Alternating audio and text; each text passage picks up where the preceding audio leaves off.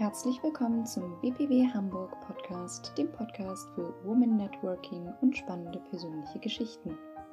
Ich bin Elmas Westschillig, angehende Psychologin für klinische Psychologie und Psychotherapie und die Gründerin von Hayat. Schön, dass du dabei bist. Wenn du in einem gemütlichen Zustand bist und vielleicht auch deinen Chai hast, dann kann es jetzt hier losgehen. So, hallo liebe Sandra. Hallo Elmas. Herzlich willkommen zum BPW-Podcast, unserer Pilotfolge für unseren BPW Hamburg Club. Und äh, ja, vielen, vielen Dank, dass äh, du gleich mein erster Gast bist. Und ja, herzlichen Dank für deine Einladung. Darüber freue ich mich sehr.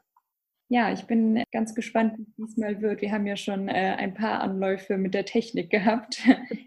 das stimmt. Wieder ein schönes Gespräch wird. Ich freue mich auf jeden Fall sehr drauf. Danke nochmal, dass du dir Zeit dafür nimmst, auch heute Abend. Und ja, möchtest du uns vielleicht mal ganz kurz dich erläutern, dass man schon mal auf den Überblick so ein Bild von dir hat?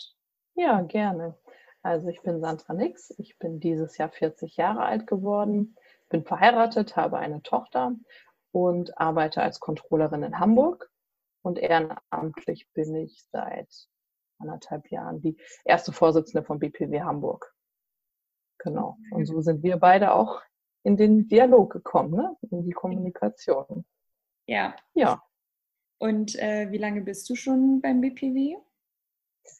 Beim BPW seit 2015. Ja. Ja, also gute, gute dreieinhalb Jahre jetzt. Mhm. Und ähm, ja, dann würde ich direkt auch schon mit meinen Fragen beginnen. Ähm, ich möchte ja gerne im Podcast ähm, die ganzen spannenden Frauen und Geschichten und ähm, später eventuell auch Männer, ähm, die ganzen äh, spannenden Lebensgeschichten und Lebenswege erfahren und ähm, auch mit anderen teilen. Und ähm, deswegen würde ich dich einfach direkt mal fragen, kannst du mal äh, einmal skizzieren, wie war es eigentlich so bei dir zu Hause? Aus äh, ja, welchem äh, Elternhause kommst du, ähm, wie hat es dich so zur Schule ähm, äh, gebracht und ähm, wie war dein Weg so danach? Kannst du das vielleicht so in ein paar Punkten zusammenfassen, so bis zum Beginn nach der Schule? Ja, also ich bin geboren in Mittelhessen, in Gießen.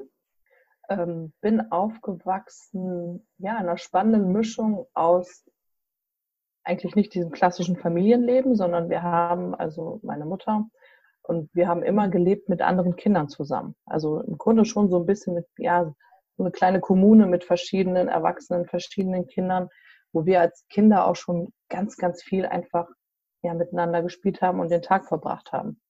Also das war eigentlich so mein, ja, so mein selbstverständlicher Alltag, mit ganz vielen Kindern aufzuwachsen. Ja. Wo ich auch im Nachhinein das wirklich sehr wertschätzen kann, weil das eine total lebendige Zeit war. Und dann war es aber auch ein Dorf, wo man einfach auch immer rausgehen konnte und wir eigentlich immer draußen waren. Ja, von der äh, Seite meines Vaters aus, mein Vater ist Italiener und äh, mein Opa ist als einer der ersten Gastarbeiter nach Deutschland gekommen. Und das ist auch ähm, diese Seite meiner Familie wirklich eine, eine große Familie, die aber alle mittlerweile in Deutschland leben so dass ähm, ja im Grunde jetzt Italien nicht so unser klassisches Heimatland ist, sondern mhm. äh, die ganze Familie nach Deutschland gezogen ist. Hast nach. Papa Italienisch gesprochen oder? Leider nein. Also natürlich schon so dabei gesessen, wenn meine Oma Italienisch spricht, wenn er sich mit meiner Oma unterhält. Aber ich glaube, es war die Zeit, ähm, ja, vor knapp 40 Jahren, das Ziel, dass die Kinder fließend Deutsch sprechen. Mhm. Und nicht so diese Idee, zweisprachig aufzuwachsen, sondern zu sagen, so wie dann die dritte Generation, die in Deutschland ist, muss einfach wirklich in einem Land ankommen mit der fließenden Sprache. Ja. Da weiß ich jetzt natürlich im Nachhinein, es wäre schön gewesen, aber ich kann es total verstehen. Also so, ich kann Italienisch verstehen, auch nicht alles, aber nicht sprechen. Mhm. Und ähm, wie hat das so sich in deiner Schulzeit so bewegt? Ähm, Hast du da ähm, einen fließenden Übergang bis zum Abitur gehabt oder ähm, hast du einen Realabschluss gemacht oder einen Hauptschulabschluss? Wie hat sich das so bei dir entwickelt? Ja, ich habe Abitur gemacht. Also ich bin mit sieben eingeschult worden, ein Jahr später, weil ich ein Sommerkind bin. Mhm. Ähm, aber da auch, also mir hat Schule immer Spaß gemacht. Ich bin immer total gerne zur Schule gegangen und nie irgendwie was, was mir schwer fiel. Also deswegen war für mich eigentlich Abitur schon immer selbstverständlich, dass es das Ziel dann sein wird. Ja. Aber auch dort war ich, war ich immer ein Teamplayer. Also für mich, also auch Klassensprecherin. Also einfach so wirklich diese Klassengemeinschaft als was ganz, ganz Wertvolles und Wichtiges zu erfahren. Ja. So wie früher eben die vielen Kinder zu Hause zum Spielen, die dann auch in der Schule zu haben. Ja, waren das auch die gleichen oder ähm, waren das dann neue? Mm, da kamen neue dazu und wir haben auch gemerkt, weil wir eben nicht dieses klassische Familienbild waren, ähm, hatten wir es auch nicht so einfach, in diese Gemeinschaft reinzukommen. Und da hatte ich dann für mich gemerkt, ähm, ich habe dann Handball für mich entdeckt und habe mit den Mädchen, die ich eben bis dahin nicht kannte, einfach Handball gespielt im Verein. Mhm. Und dann wurde es sehr viel einfacher, auch dort eher anzukommen in dieser Gemeinschaft. Ja. Aber das wussten wir schon oder haben wir gemerkt, erstmal waren wir da ein bisschen außen vor. Weil ihr ähm, in eurer eigenen Community wart? Oder? Genau, genau. Genau, und eben auch bis dahin nicht so einfach dieses Vereinsleben mitgemacht haben, also, sondern erst ja die anderen Kinder in der Schule kennengelernt haben. Ja, okay. Und da habe ich dann aber für mich gemerkt, wie einfach man über Sport ähm, dann zusammenkommt. Mhm. Also, und deswegen finde ich auch gerade Mannschaftssport was ganz, ganz Tolles. Ja. ja. Ja, spannend. Ich äh, höre jedes Mal eine neue Facette von dir. Es ist so wunderschön. Ich könnte dieses Interview zehnmal mit dir führen. Äh, auch in unseren Probegesprächen kam ja auch. Ist leider die Verbindung schlechter, ne? Merkst du das? Äh, es ist ganz leicht verzögert, aber ich hoffe, das hindert uns nicht. Ist das jetzt gerade gut? Nee. Ähm, ein bisschen verzögert, aber ich glaube, es wird wieder besser. Ja. Okay, super. Alles klar. Ja, wir sind hier nämlich äh, in unserer Pilotfolge ähm, auf Aufzeichnung, äh, da wir uns äh, schon einige Male persönlich getroffen haben und dann äh, mit der Technik leider äh, nicht so gut zurechtgekommen sind, ähm, mussten wir das jetzt äh, über die Distanz einmal so probieren. Aber ähm, ja, schön, dass wir das trotzdem hinbekommen. Ich hoffe, diesmal ähm, haben wir trotzdem eine schöne Aufnahme. Das ist jetzt das äh, Wichtigste und natürlich, dass wir ein schönes Gespräch wieder haben. Aber äh, ja, total spannend, dass du in so einer Community äh, groß geworden bist. Merkst du davon heute noch so die Einflüsse? Ähm, also ich glaube, was eine politische Einstellung angeht, auf jeden Fall. Und aber auch immer wirklich diesen, diesen Teamplayer-Gedanken. Mhm. Der ist für mich einfach so selbstverständlich und oder auch einfach gerne mit vielen Menschen zusammen zu sein, in der großen Runde zu kochen. Das ist einfach so, ich glaube, das ist aus diesen Zeiten entstanden, ja. Ja. Und das war ähm, diese Community, in der du gewohnt hast, ähm, unpolitisch und unreligiös oder hatte das irgendwo einen ähm, Zusammenhang mit irgendetwas? Ich würde schon einschätzen, entstanden aus der 68er-Bewegung. Ah, ja. Also dann schon, ja, auf jeden Fall links ausgerichtet mhm. und schon die Idee einfach, ja, nach einem anderen Weltbild so. Also gerade jetzt zur Abgrenzung der Generation davor, die aus dem Zweiten Weltkrieg kam, ja. zu sagen, so, wir machen das jetzt anders. Mhm. Genau, also das war der Start. Ja, auf jeden Fall linksorientiert. Ja, und ähm, da wir uns jetzt über den BPW kennen, äh, merkst du im BPW ähm, politische Ausrichtungen ähm, von unterschiedlichen Frauen oder der BPW an sich stellt sich ja ähm, ziemlich politik- und religionsfrei dar? Ähm, merkst du das ähm, von den Vertreterinnen oder den Mitgliedern ähm, auch des Clubs ähm, ebenfalls so frei oder ähm, spürst du da auch ähm, eine Tendenz in irgendeine Richtung? Das ist eine gute Frage. Also ich glaube, das ist auch gerade so wichtig für den äh, Club, äh, politisch nicht festgelegt zu sein. Also ich glaube, da haben wir einfach unter den Clubfrauen die komplette Bandbreite, mhm. so wie einfach ja die Menschen eingestellt sind. Aber was die große Klammer ist, und die finde ich total wichtig, das ist die Frauenpolitik. Mhm. Und das ist ein Thema, wo ich denke, aktuell ist es da auch total wichtig, den Fokus drauf zu legen. Mhm. Weil wenn wir gerade sprechen so von der 68er-Bewegung, ähm, ja, was, glaube ich, in den 70er Jahren erreicht wurde und für uns, äh, meine Generation und deine vielleicht noch mehr, einfach sehr, sehr selbstverständlich geworden ist, habe ich den Eindruck, da wird an einigen Punkten auch gerade so ein bisschen gekratzt. Und da müssen wir einfach immer wieder, gerade auch als Frauenclub, ähm, hellhörig sein und sagen, so, vielleicht ist es auch ein Punkt, hier mal wieder Stellung zu beziehen. Ja. Und das, glaube ich, ist aktuell im aktuellen politischen Geschehen wirklich ein Thema. Mhm. Aber auch ein gutes Thema, weil ähm, es dann auch die Frauen interessiert und sie auch dann sich dort auch ja als Bündnis sehen, zum Beispiel über den Landesfrauenrat in Hamburg, um zu sagen, so gemeinsam treten wir für die Frauenpolitik ein, für die Frauenrechte. Ja. Und dann sind wir über den Landesfrauenrat Hamburg, Hamburg gleich bei über 300.000 Frauen. Ja. So, das hat ja eine ganz, ganz große Reichweite. Mhm. Ja, toll. Also man merkt es ja auch bei den äh, Clubabenden zum Beispiel auch, äh, die wir veranstalten, auch beispielsweise beim ähm, Clubabend zum Frauenwahlrecht, ähm, dass da eben äh, das Interesse auch stark da ist, ähm, auch von den Damen, äh, sich da ebenfalls so einzubringen. Jede Frau, genau. da ähm, zum Beispiel Frauenwahlrecht äh, in einem anderen Land ähm, dargestellt hat und wir so eine ganze große Bandbreite an dem Abend hatten. Ähm, ja. Das ist durchaus total schön und ja, äh, vielfältig, ähm, was wir da erleben. Ja. Ähm, Hast du recht. Oder der Equal Pay Day, für den steht ja der BPW ähm, grundsätzlich einfach wirklich die Forderung nach gleicher Bezahlung. Mhm. Und das ist ja wirklich jedes Jahr ein Thema, was wir jeden März groß angehen, um das zu thematisieren. Ja. Ähm, apropos Bezahlung, ähm, kann ich dich da ähm, nochmal ganz offen fragen. Ähm, hat das eine Rolle gespielt für dich bei deiner Berufswahl, ähm, wie viel du verdienst? Oder hattest du bereits ähm, in jungen Jahren, als du ähm, ja, überlegt hast, vielleicht eine Ausbildung oder ein Studium zu machen, ähm, gedacht, okay, ähm, das werde ich machen, weil ich so und so viel verdienen möchte? Hattest du da schon eine Vorstellung damals?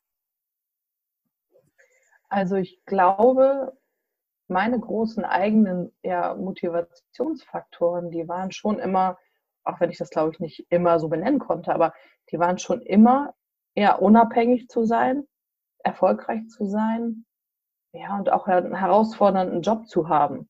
Mhm. Und ich glaube, gerade so mit diesem, ja, unabhängig sein, danach habe ich mir schon den Job ausgesucht. Mhm. Ich glaube aber mit dem Wissen von heute, ähm, hätte ich mir schon auch gewünscht oder gezielter auch zu sagen, ja, in eine Richtung zu gehen, die vielleicht Frauen untypisch, untypischer ist. Mhm. Also das hatte ich damals bei der Wahl überhaupt nicht im Blick. Meinst du also eben gerade auch eine finanzielle Unabhängigkeit? Na, ich meine erstmal die Wahl. Also wenn wir jetzt von den MINT-Fächern zum Beispiel sprechen. Ja. Also da wirklich so, ja, vielleicht Ingenieurin zu werden. Einfach so ein Bereich, wo man ja vielleicht vor 20 Jahren oder als ich mit meiner Ausbildung angefangen habe, eben nicht so direkt drüber nachgedacht hätte. Das hätte ich, glaube ich, gerne gezielter gemacht. Ja, und ähm, welche Ausbildung hast du dann im Endeffekt gemacht? Ich habe als erstes gestartet mit einer Ausbildung zur Versicherungskauffrau mhm. und habe dann ähm, BWL mit Schwerpunkt Versicherungswesen studiert. Und ja. dann habe ich 2012 nochmal die Weiterbildung zum staatlich geprüften Controller gemacht. Mhm. Ähm, das hat ja sehr viel auch mit Zahlen zu tun. Ähm, so wie man sich das klassischerweise vorstellt. Ähm, hast du da dann auch, ähm, also es gibt ja unterschiedliche Bereiche im Controlling auch, hat das irgendwann mal für dich eine Rolle gespielt, ähm, quasi deine, deinen Beruf eher danach auszurichten, ähm, welche Möglichkeiten du da in der Entwicklung hast oder eben auch die finanzielle ähm, ja, für mich ist tatsächlich total wichtig, nicht das Gefühl zu haben, so im Status quo ähm, stehen zu bleiben, sondern es muss echt immer nach vorne gehen. Also immer für mich selber zu sehen, das ist ein Thema, in dem ich mich auch weiterentwickeln kann. Ja. So, das ist für mich einfach so echt eine ganz wichtige Motivation. Ja, und gleichzeitig ähm, gute Bezahlung, ja, sehe ich tatsächlich auch als Wertschätzung für den Job, den ich mache. Ja. Deswegen ist es für mich auch total wichtig und gehört auch wirklich zusammen. Mhm. Kannst du dir vorstellen, dass das vielleicht, ähm, also gerade über Equal Pay Day, wenn wir das sprechen, merken wir das hier schon, dass ähm, wir unter Frauen äh, weniger über Geld offen sprechen. Ähm, das thematisieren wir ja auch oft. denkst du, dass das gerade zum Beispiel bei Gehaltsverhandlungen oder auch im Arbeitsklima eher schwierig ist, weil wir das eben eigentlich nicht tun und wenn man es dann tut, vielleicht eher komisch kommt quasi? Hast du total recht. Ich glaube, in Deutschland ist es wirklich immer noch die These, ja, dass über Geld nicht gesprochen wird, dass über das Gehalt nicht gesprochen wird. Und ich glaube, nur über die Transparenz kann der Austausch stattfinden und das Verständnis oder eben die eigene Prüfung, werde ich denn überhaupt gleich bezahlt? Mhm. Weil wenn ich das nicht der anderen weiß, kann ich es ja auch nicht vergleichen. Ja. Oder ich finde, es fängt auch schon bei dem Thema an, ähm, als junger Mensch, ja, gute schulische Ausbildung, gutes Studium, so und dann in die Gehaltsverhandlung zu gehen für den ersten Job. Auch da muss ich ja die Transparenz haben und zu sagen, so, wo kann ich mich denn einordnen? Ja. Was kann ich denn ja in dieser Gehaltsverhandlung fordern? Mhm. Weil ich glaube, wenn wir da den Punkt haben, dass dort junge Frauen gut vorbereitet reingehen und einfach auch mit dem guten Wissen, was der Markt bezahlt, dann wird das sie über die ganzen Jahre positiv tragen, weil sie in diesem Einstieg sich gut ähm, verkaufen konnten. Mhm. Und was glaubst du, wo sich ähm, ja, junge Menschen das quasi ähm, herholen können, ähm, wie viel sie quasi auf dem Markt äh, wert sind? Also ich glaube idealerweise in unserem äh, BPW-Netzwerk. Mhm. Das ist wirklich so für mich meine Wunschvorstellung zu sagen, wir haben die Frauen aller Altersklassen, aller Berufserfahrungen im Club und die sprechen einfach miteinander. Die tauschen sich aus und werden dann sehr schnell merken, das sind alles Themen, die andere Frauen auch schon hatten. Ja. Die, die nicht, es ist nicht nur ein Thema, was mich persönlich betrifft, sondern was einfach ein Thema ist, bei der jede andere Frau auch schon mal war, die jetzt vielleicht zehn Jahre älter ist. Ja. Und dort einfach in den Austausch gehen. Mhm. Und man dann vielleicht auch gar nicht in die gleichen Fettnäpfchen tritt oder in die gleichen kleinen Fehler tritt, sondern einfach diesen transparenten Austausch hat. Ja. Und das ist für mich so einer der wichtigen Punkte vom BPW. Dieses große, breite Netzwerk. Und auch immer wieder die Aufforderung an die Clubfrauen, nutzt es. Ja. Macht, sprecht oder formuliert, welches Thema ihr gerade habt, was eure Fragen sind. Weil erst dann kann euch ja jemand unterstützen. Mhm. Da hast du total recht. Ähm, die Erfahrung selbst habe ich auch beim Eintritt in den Club gehabt, dass ähm, die ähm, Frauen da auch, auf die ich gestoßen bin, ähm, sehr offen sind und ähm, einige auch direkt auf mich zukamen und sagten, hey, wollen wir uns mal kennenlernen auf einen Kaffee und ja. Dann kann man sich auch gegenseitig direkt fragen, ja, wie ist das eigentlich bei dir? Ähm, du machst das und das, was genau. ist den Stundensatz oder hast du eine Pauschale oder hast du ein monatliches Gehalt? Ähm, diese ganzen ja. tatsächlich entwickeln sich ja erst mit dem Alter und äh, ja gerade zum Berufseinstieg gar nicht ganz, ähm, ja, wo alles äh, alles neu ne? Ist. Genau. Ja, und deswegen glaube ich, braucht es auch erstmal so eine Vertrauensbasis, die wir im Club erreicht haben. Weil es ist ja nicht ein Thema, was man jetzt mit einem Menschen bespricht, den man gerade nur mal kurz auf der Straße kennengelernt hat. Ja, das Sondern da muss ja, da muss ja erstmal schon auch so ein bisschen, ja, ein bisschen eine Basis mit Vertrauen da sein. Und dann können aber wirklich ganz, ganz tolle ähm, Themen besprochen werden.